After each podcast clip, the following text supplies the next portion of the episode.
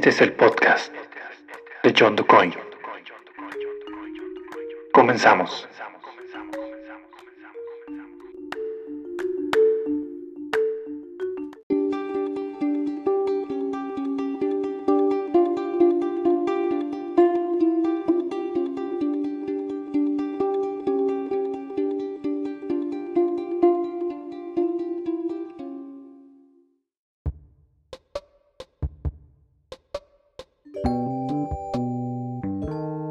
Hola, ¿qué tal? Bienvenidos a este episodio número 11 del podcast de John DuCoin. Antes que nada, desearles a todos un excelente, excelente año 2021. Ya iniciamos este año. Por fin terminamos el 2020 tan mm, despreciado en muchos sentidos por todo lo que sucedió. Ha sido sin duda ese 2020 un año pues eh, para recordarse en los sentidos tanto positivos como negativos. En lo negativo obviamente pues todo lo que atrajo consigo esta pandemia que nos enseñó a muchos a valorar pues la vida, valorar a la familia, valorar a los amigos, muchas cosas que antes eran normales para nosotros, que era una situación tan común, que de pronto todo cambió radicalmente y tuvimos que aprender a vivir de una manera distinta y eso quizás ha sido la parte positiva que nos ha dejado esta situación este año 2020. Aprendimos mucho de nosotros mismos, eh, yo creo que todos en este encierro que nos obligamos a realizar, conocimos parte de nosotros mismos que muchas veces dejamos pasar por alto o simplemente no sabíamos por el hecho de que no nos concentramos en esa situación de nuestra persona.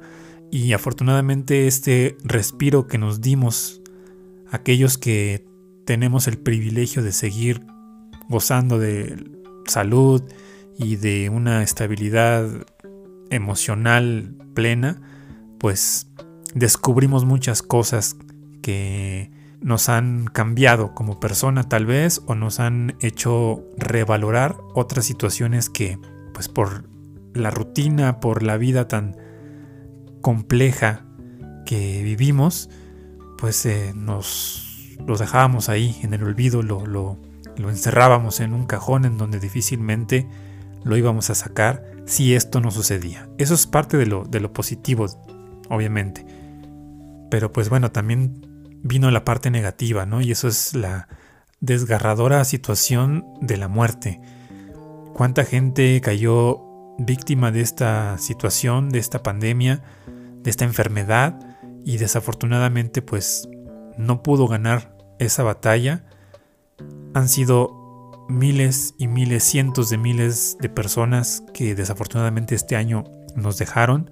Gente muy valiosa, gente reconocida mundialmente, incluso artistas, actores, deportistas, gente que nunca pensábamos o nunca pensaríamos que su vida acabaría de esta forma por esta pandemia. Y también obviamente pues esas vidas que perdimos de seres queridos, de amigos, de familiares, de conocidos, de compañeros de trabajo, etcétera, que pues es conmovedor y es desgarrador pensar que un día estamos y al otro no sabemos. Y así es como esta desafortunada enfermedad nos ha arrinconado en ese sentido.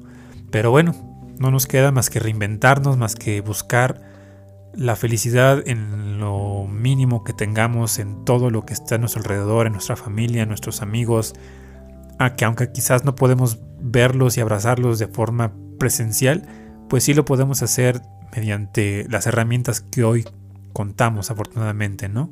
La tecnología está a la orden del día y, nos ha permitido seguir en contacto con los amigos, con la familia, con los compañeros de trabajo, en fin, con mucha gente que ya no podemos tener el contacto físico como antes, pero que ahora tenemos que acostumbrarnos a que sea así, al menos hasta que pues ya podamos salir poco a poco hacia la nueva normalidad y hacer nuestra vida pues no como antes, pero bajo la enseñanza que nos ha dejado esta condición que vivió el mundo en el 2020.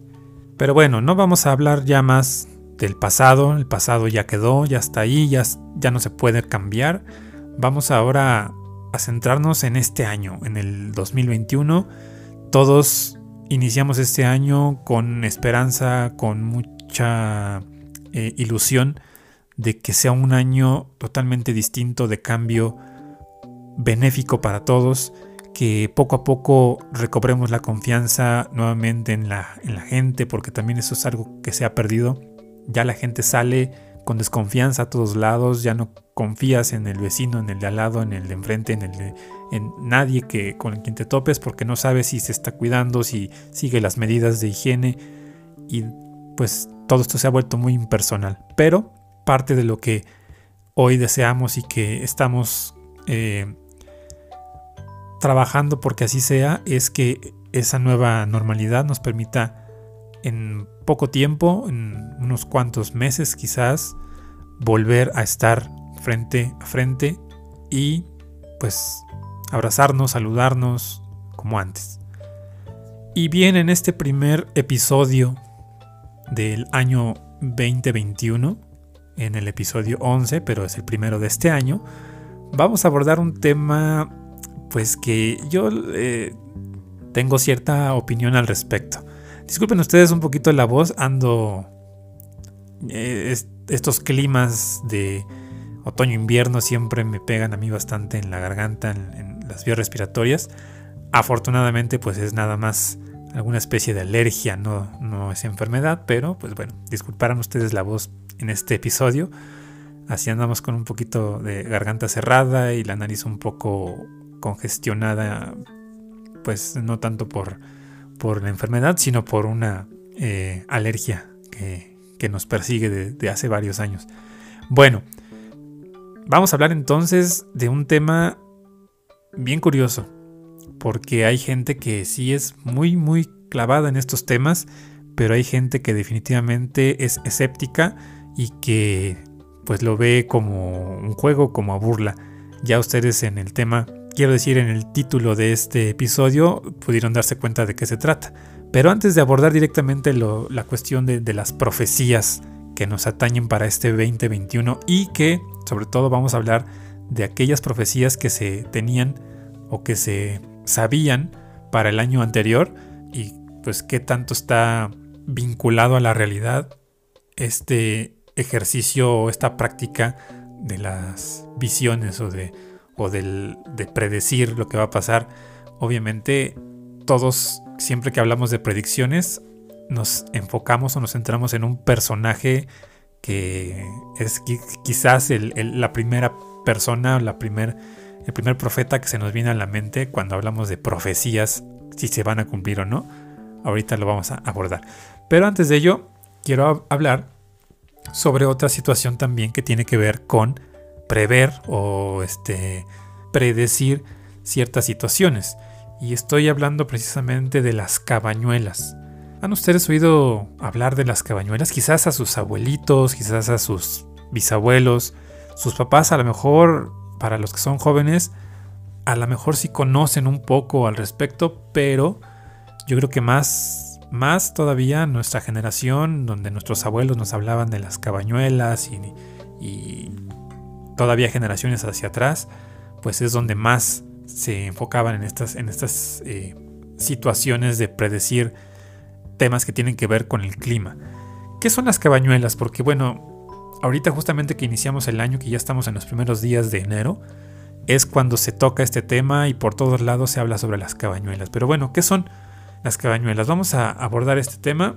Así es de que bueno, vamos a iniciar entonces con este episodio número 11 del podcast de John DuCoin. ¿Qué son las cabañuelas y qué nos quieren decir o si realmente significan algo? Iniciamos.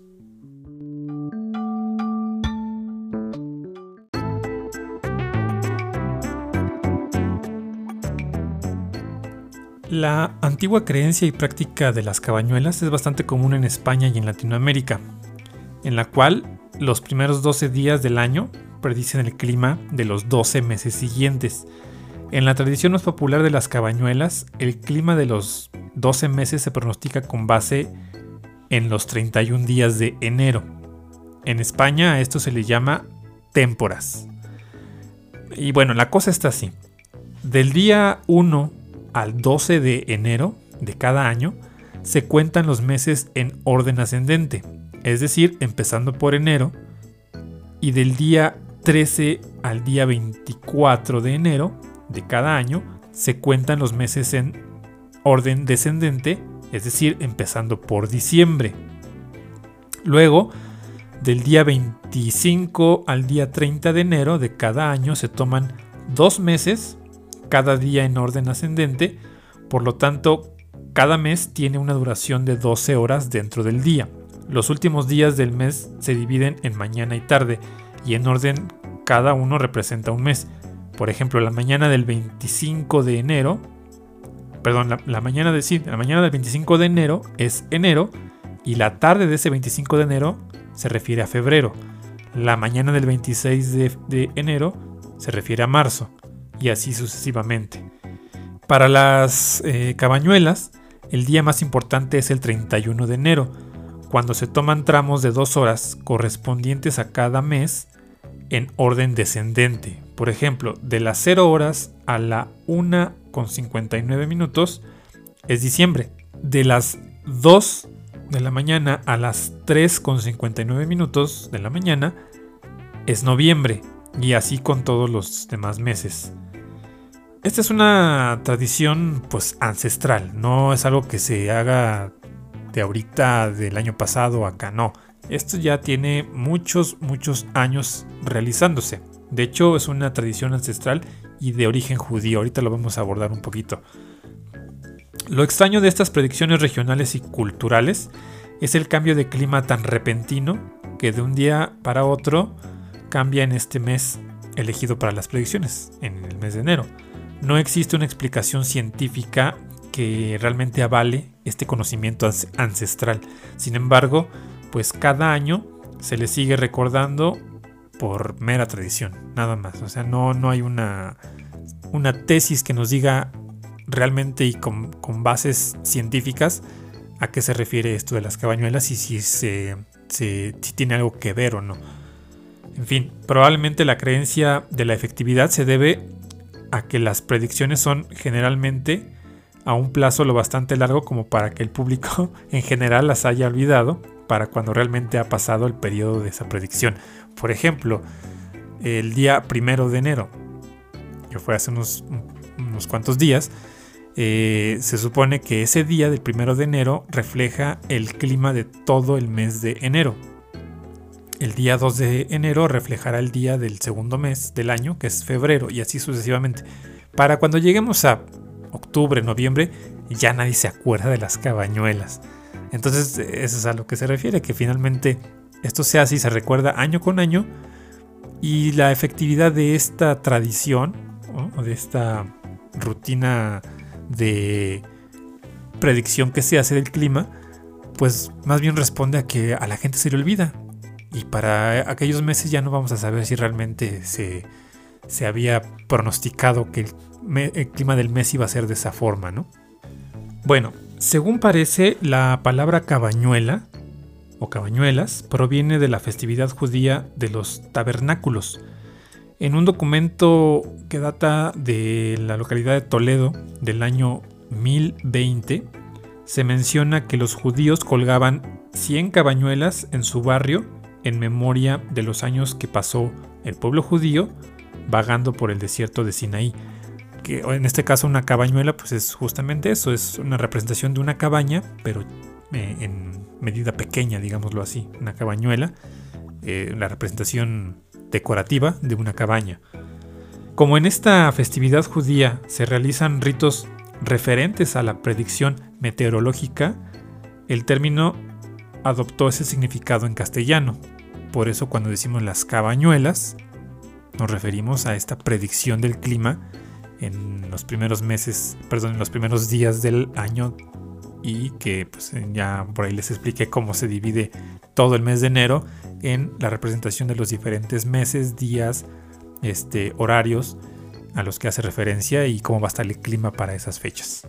Pero bueno, sin embargo, no solo se quedaron en el clima, algunos fanáticos también las extrapolaron a terrenos espirituales y la creencia dice que las emociones, eh, personas y eventos que predominen en los primeros 12 días del año predicen de alguna manera cómo serán los meses correspondientes, mientras que lo que pase del día 13 al 24 y luego del 25 al 30 y el 31 predicen eventos o emociones secundarias en dichos meses. O sea que todo una situación que representa en la, parte emotiva de las personas o incluso de una, de una comunidad, de cómo va a estar en determinada fecha, en determinada época del año, la situación emocional, la situación eh, personal, espiritual, tanto de una persona como de una comunidad, ¿no? un grupo de personas que creen demasiado en esta situación. ¿Cómo ven ustedes? ¿Realmente ustedes se han puesto a revisar o que lleven una bitácora de, de, lo que son las cabañuelas y que realmente se cumpla o que en gran medida la mayor parte de ese mes o de esos días a los que representa cada día del mes de enero logran realmente llegar o observar que sí predomina ese clima, esa situación, esa cuestión emocional, como lo mencionan aquí en algunos casos muy extremistas, pues realmente yo la verdad no lo sé. El hecho es de que a lo mejor sí en los primeros meses, quizás hasta marzo, enero, febrero, marzo, es cuando más las tomamos en cuenta, ¿no? ¿Por qué? Pues porque siempre decimos, ah, primero de enero va a ser el clima, como esté el primero de enero va a representar cómo va a ser el clima en el mes de enero. El 2 de enero va a representar el clima del mes de febrero y el 3 el de marzo y así sucesivamente y bueno, yo, yo al menos así es como la conocía, nada más los primeros 12 días. Todo lo, lo demás de, que del 13 al 24 y del 25 al 30 y del 31, eso yo ya lo desconocía totalmente, pero así es como correctamente deben ser las cabañuelas, ¿no? Y les, decía, yo creo que hasta marzo a lo mejor sí las, todavía las ubicamos y las retomamos las cabañuelas y decimos, ah, sí es cierto, en, eh, en marzo iba a estar así el clima, ¿no? también están esos dichos populares, ¿no? De que febrero loco, marzo otro poco y así. Cosas que van sacando debido a las cuestiones que presentan cada época del año. Pero ustedes qué creen? ¿Será cierto esto de las cabañuelas que predicen cómo va a estar el clima en un año determinado? ¿O es pura charlatanería? Háganmelo saber, quiero escuchar sus opiniones, quiero saber si realmente ustedes conocían sobre este tema o algo habían, escuchado o definitivamente eran totalmente ajenos a lo que son las cabañuelas. Pero bueno, ahora ya lo saben. Así es de que alguno que otro va a estar el día de mañana o en un ratito, dependiendo cuando estén escuchando esto, tratando de, de asimilar el día en el que estén y si realmente va a representar el clima de ese determinado mes al que se representa. Bueno, pues así las cosas estas eh, tradiciones ancestrales de verdad a veces a mí me, sacan un poquito de, de esa zona de confort porque sale totalmente de nuestra imaginación, ¿no? O de nuestra realidad habitual.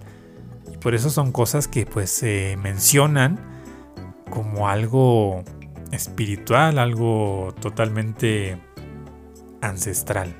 Yo creo que ahí está la clave de todo, ¿no?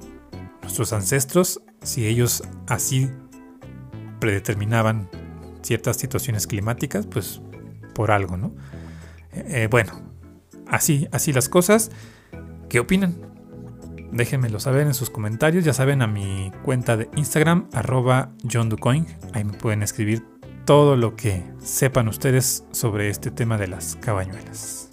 Y bueno, ahora sí, vamos a hablar en el siguiente bloque sobre pues el tema principal de este podcast, las profecías. Y efectivamente, las profecías de Nostradamus. Seguimos.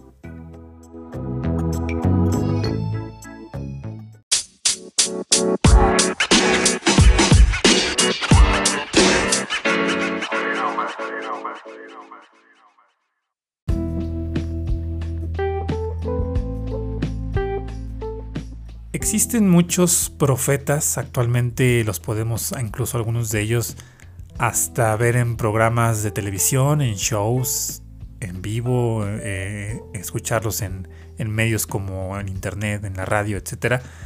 Pero realmente hay uno que resalta y destaca principalmente porque las profecías que lo popularizaron se cumplieron y pues de ahí tomó muchísima popularidad este, este profeta. Y nos referimos precisamente a Nostradamus. Todo el mundo cuando hablamos de, de una profecía que atañe a todo el mundo, pues inmediatamente volteamos a ver hacia este personaje, ¿no? Hacia Nostradamus.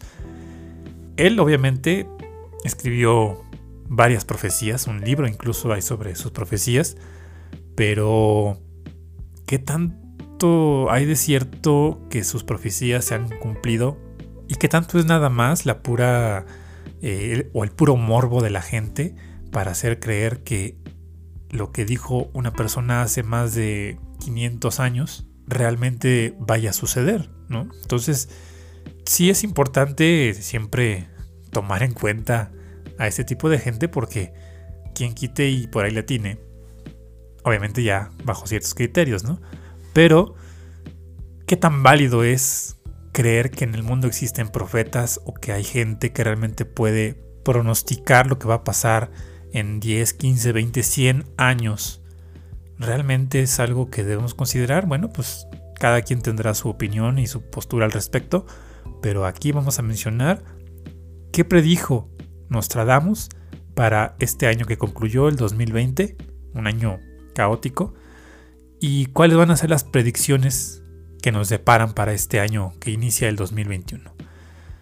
Se cree que Nostradamus, el profeta más famoso del mundo del siglo XVI, profetizó el año 2020, pero no solo con la pandemia del coronavirus, sino también con la crisis económica, una guerra, cambio climático y el futuro de dos altos mandatarios.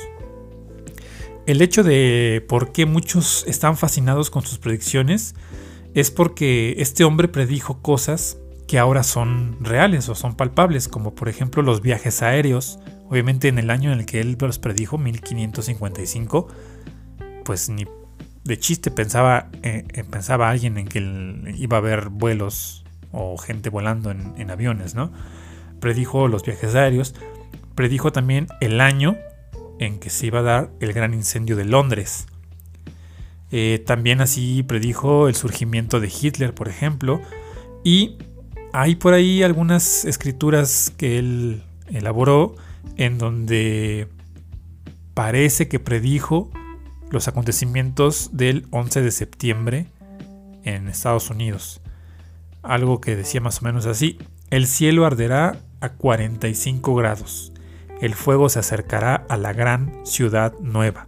Inmediatamente una gran llama dispersa salta.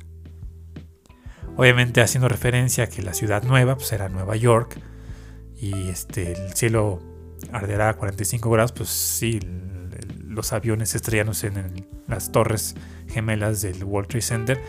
En fin, es por eso que desde entonces a la fecha y desde años atrás Nostradamus se ha convertido en un profeta bastante retomado en estos, en esos casos, ¿no?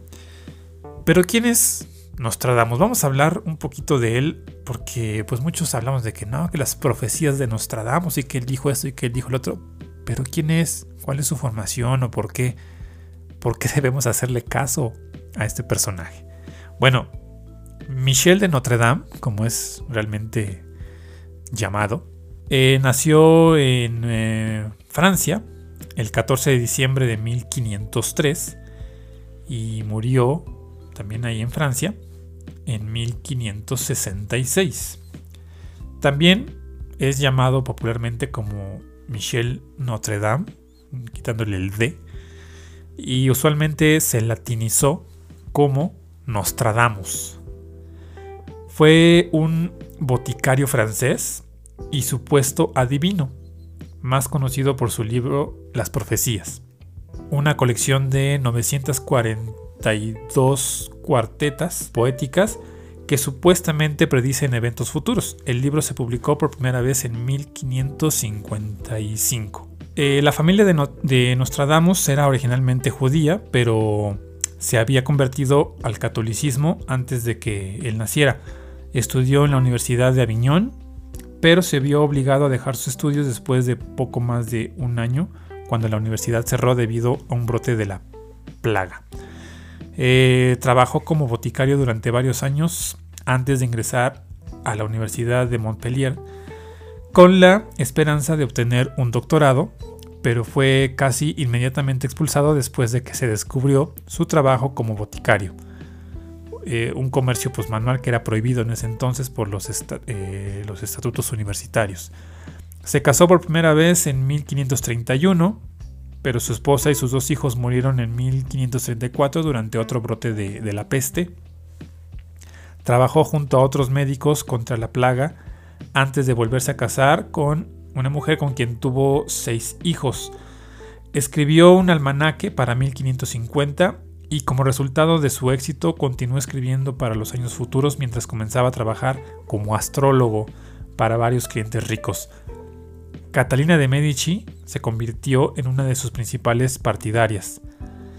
Sus profecías, publicadas en 1555, se basaron en gran medida en precedentes históricos y literarios que recibieron inicialmente una recepción mixta. Sufrió de gota severa hacia final de su vida, enfermedad que finalmente le provocó un edema, y murió el 2 de julio de 1566.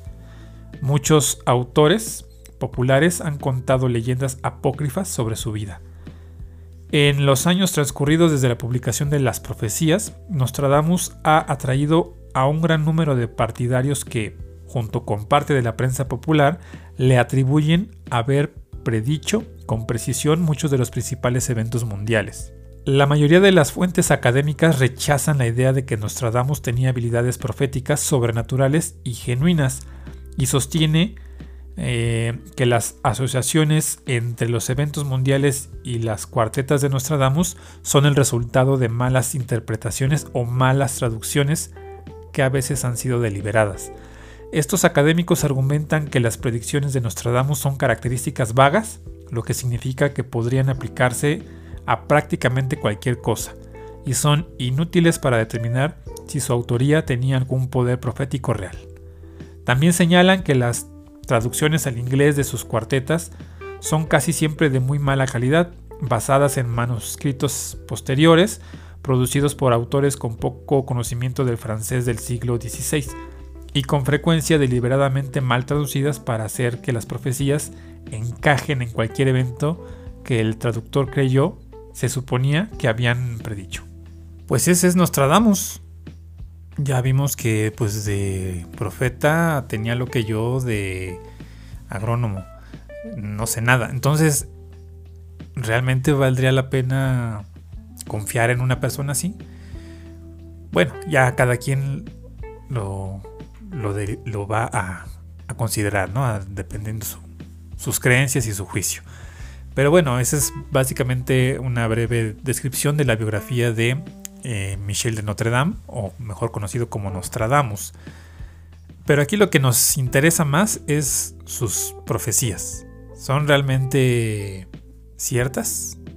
¿O definitivamente, como dice aquí en el texto que les acabo de mencionar, las traducciones que se hicieron de esas profecías se hicieron deliberadamente mal para que encajaran en los eventos a los que obviamente como dicen, ya una vez eh, abogado niño, pues a tapar el pozo, ¿no? O como sea el dicho.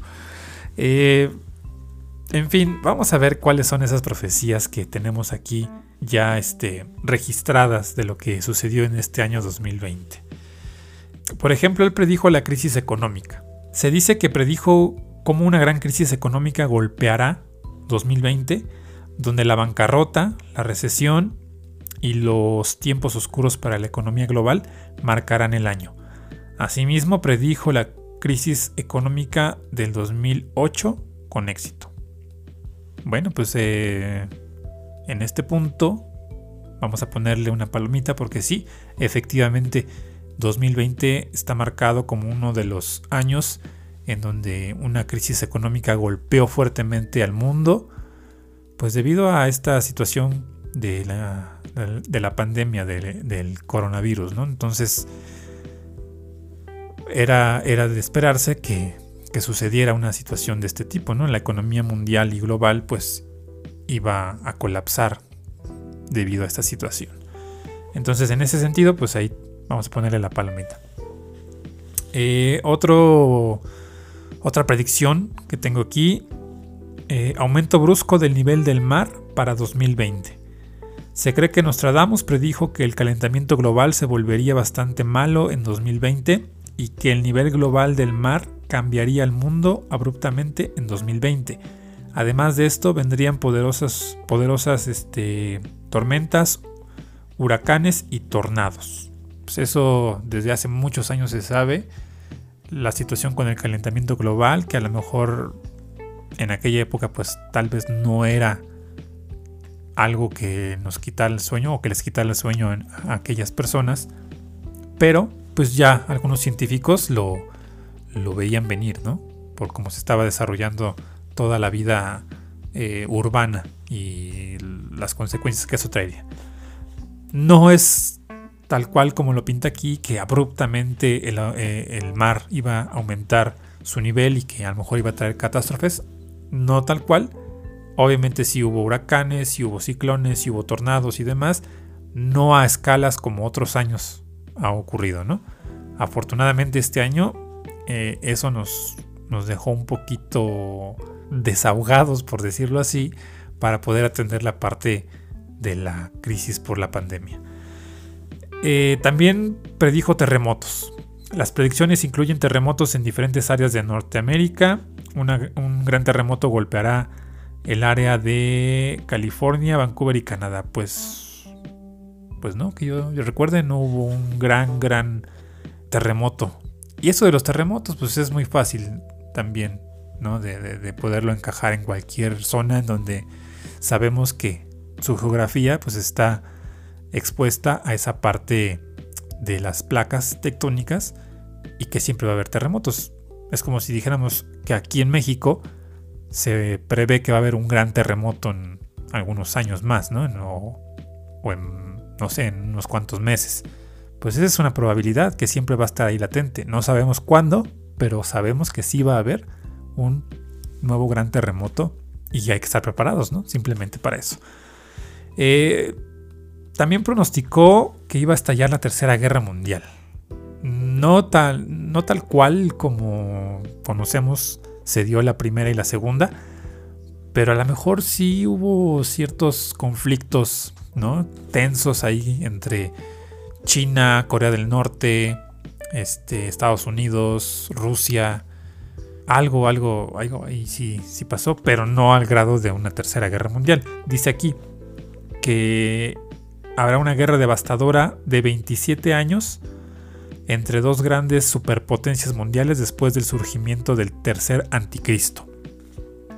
Y dice así la profecía, en la ciudad de Dios habrá un gran trueno, dos hermanos son destrozados por el caos, mientras la fortaleza perdura. El gran líder sucumbirá, la tercera gran guerra comenzará cuando la gran ciudad esté ardiendo. Eh, bueno, pues no sé, no sé, digo, la ciudad de Dios, pues me, imagino que tiene que ver con estas ciudades sagradas del Medio Oriente, ¿no? Pero, pues como tal, una guerra mundial así que ya sea declarada, no, no hubo. No hubo, a menos de que nos las hayan escondido y por ahí se esté faraguando todavía, ¿no? Pero no la hubo. Habló sobre dos líderes mundiales, dos líderes que realmente son importantes y que iban a padecer algunas cuestiones graves. Por ejemplo, eh, habló sobre Vladimir Putin y Donald Trump. Predijo que Vladimir Putin será asesinado por alguien muy cercano a él y que Donald Trump sufrirá una enfermedad misteriosa. Pues lo de Donald Trump sí se enfermó, le dio coronavirus, salió adelante creo este, en pocos días, Pero de Vladimir Putin, pues no, él, al contrario, cada vez lo vemos como, como más fuerte y más imponente eh, este, en sus decisiones, ¿no? Creo que en esto sí se equivocó. Ah, además, menciona que para Donald Trump eh, se predijo que sufriría una enfermedad misteriosa y que un miembro de su familia sería víctima de un accidente de tráfico. Pues no, tampoco sucedió, entonces a menos que sepamos por acá, su familia todo bien, todo ok. La muerte de un papa, esa fue otra profecía. El profeta francés predijo la muerte de un papa en 2020. El sucesor del Papa Francisco será un joven que obtendrá un alto cargo en 2020.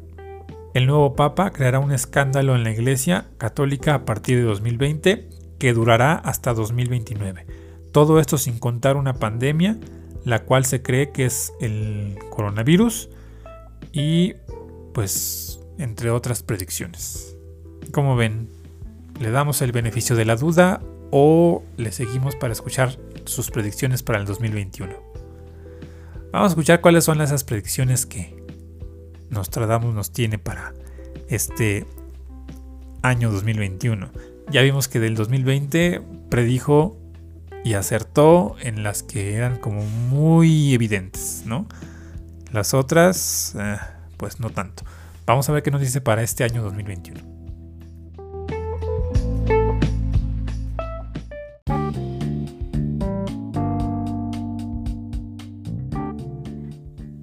Bueno, las nefastas predicciones de Nostradamus para 2021 auguran que será peor que el 2020. Así es como lo titula este artículo. Vamos a ver cuáles son esas profecías que supuestamente van a ser peores que para el 2000 que las del 2020. Muchas personas estaban esperando a que acabara el 2020 para poner punto final a uno de los peores años de sus vidas.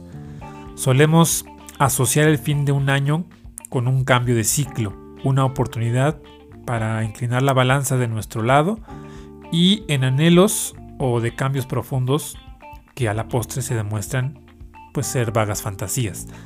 Lo cierto es que cambiar de dígito no es garantía de absolutamente nada y si pues es de los que se sienten optimistas con la llegada del 2021, ojo, tranquilos, porque nos tradamos te va a rebajar esa euforia.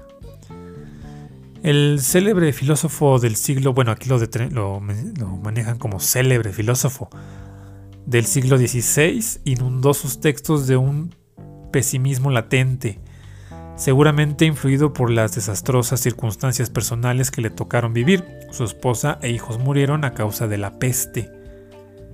Varios de sus estudiosos más acérrimos han atribuido que algunos de los versos de su famoso libro de las profecías hablan del 2021 y tiene pinta de que será peor que el año 2020. Pocos jóvenes, medio muertos para empezar, padres y madres muertos de infinitos dolores, mujeres de luto, la pestilente monstruosa. El grande no será más, todo el mundo se acabará. Estas son algunas de las frases que Nostradamus habría dedicado al 2021 según algunos portales. Y lo más... Eh, los más imaginativos han visto en estas palabras el augurio de un apocalipsis zombie. Por fin se les va a hacer su apocalipsis zombie a los que tanto anhelan que llegue el apocalipsis zombie. Mientras que otros interpretan que se refiere al coronavirus que va a seguir para este año.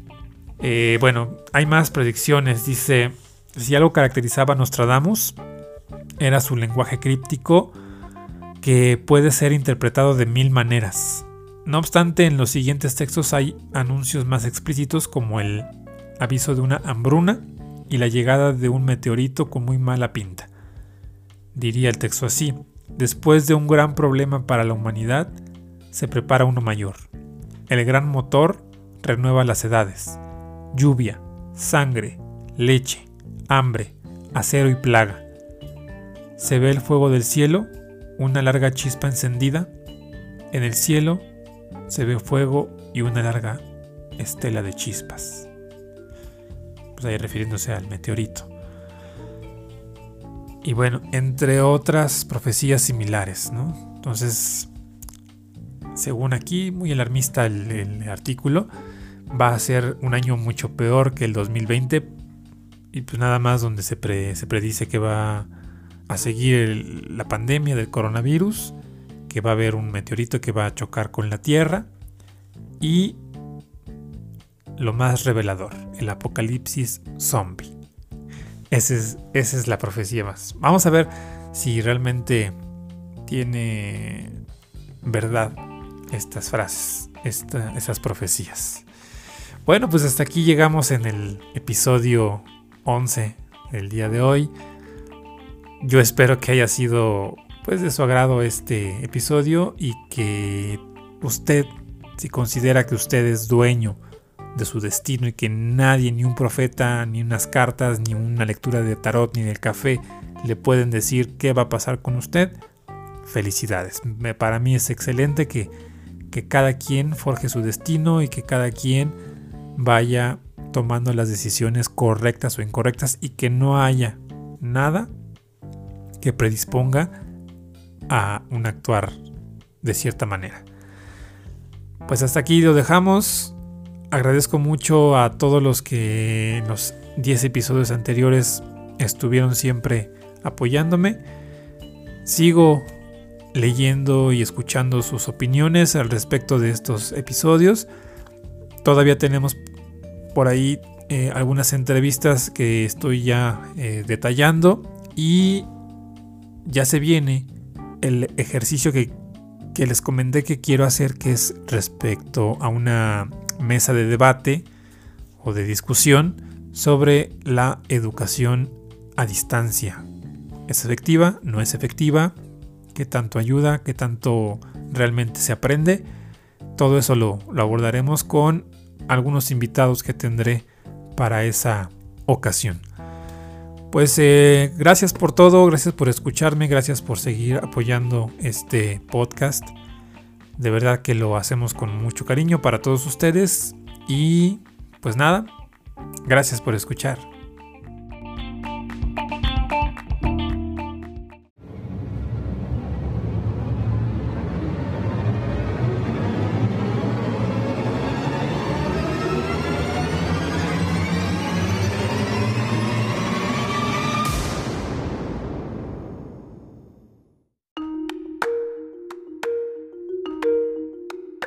Este fue el podcast de John DuCoin. Gracias por escuchar.